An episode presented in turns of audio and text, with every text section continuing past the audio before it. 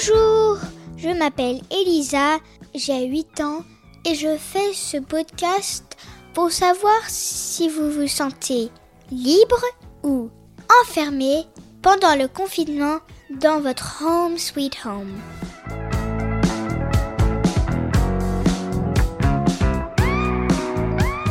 Pour ce 38e épisode, l'espoir revient. Alors, si vous voulez vraiment que l'espoir revienne et que le monde change, peut-être faut-il ne pas polluer la Terre, ne plus prendre les voitures, le métro c'est un peu flippant, essayez de prendre des vélos ou des trottinettes. On a tellement de bonheur sans la pollution. Peut-être qu'il trouvera un remède avec de la bonne air contre ce coronavirus. Bref, on écoute un expert de la mobilité douce, Nicolas de chez.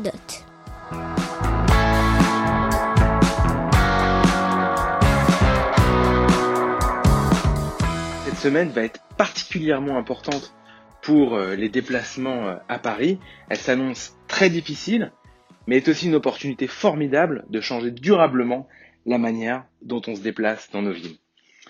Ça va être extrêmement difficile puisque avant le confinement, on avait 4,5 millions de personnes qui effectuaient 10 millions de trajets par jour dans Paris, dans les transports en commun.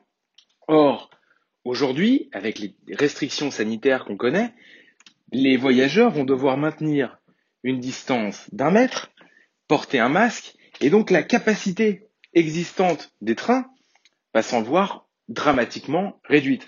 C'est-à-dire qu'une rame de métro avant, on pouvait avoir 700 personnes, demain, on ne pourra avoir que 120 personnes. Ce qui fait que toutes les personnes voulant se déplacer vont devoir ou alors euh, trouver une alternative, ou vraiment, si c'est indispensable, utiliser les transports en commun. Mais il n'y aura pas de place pour tout le monde, et c'est pourquoi on devra avoir une attestation prouvant que ce déplacement est indispensable. Mais donc alors, quelle alternative? Alors évidemment, personne ne veut un retour de tout le monde dans une voiture, puisque si chaque individu devait être seul dans une voiture de 2 tonnes, de 5 mètres carrés, bah déjà ça marcherait pas, puisque euh, il y aurait des embouteillages monstres, puisqu'on ne peut pas avoir autant de personnes seules dans leur voiture, et puis en plus, ce serait un gâchis d'un point de vue du bruit, d'un point de vue de la pollution atmosphérique, d'un point de vue des nuisances. Personne ne veut revenir à un monde dans lequel chaque individu se déplacerait uniquement avec sa voiture pour faire des petites distances. En effet, à Paris, les trois quarts des déplacements font moins de 3 km.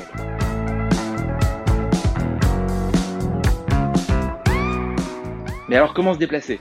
Alors forcément il y a la marche, qui est euh, le meilleur moyen, qui est parfaitement écologique, sportif, mais qui peut parfois prendre euh, du temps. Et puis il y a les mobilités douces, c'est-à-dire le vélo et les trottinettes.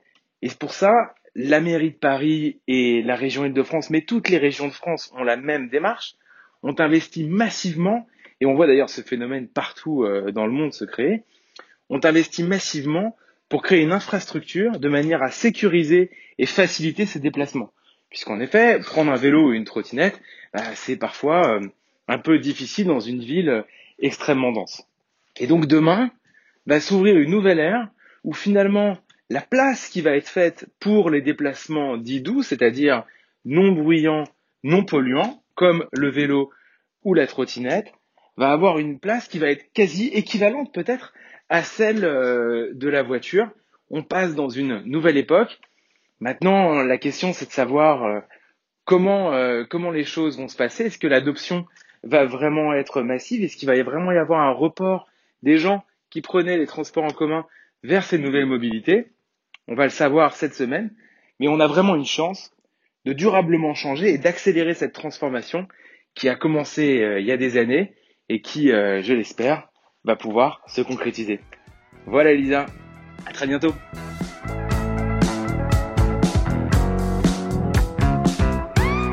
Excusez-moi, je vais aller prendre ma trottinette partir avoir un bon moment.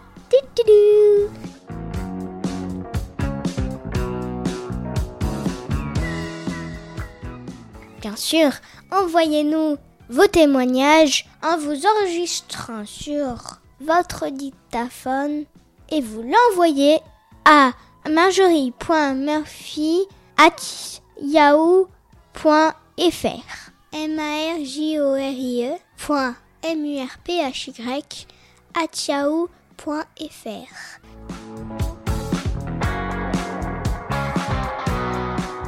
Et n'oubliez pas, mettez-nous des petites étoiles et des commentaires sur toutes les plateformes de podcast. Merci.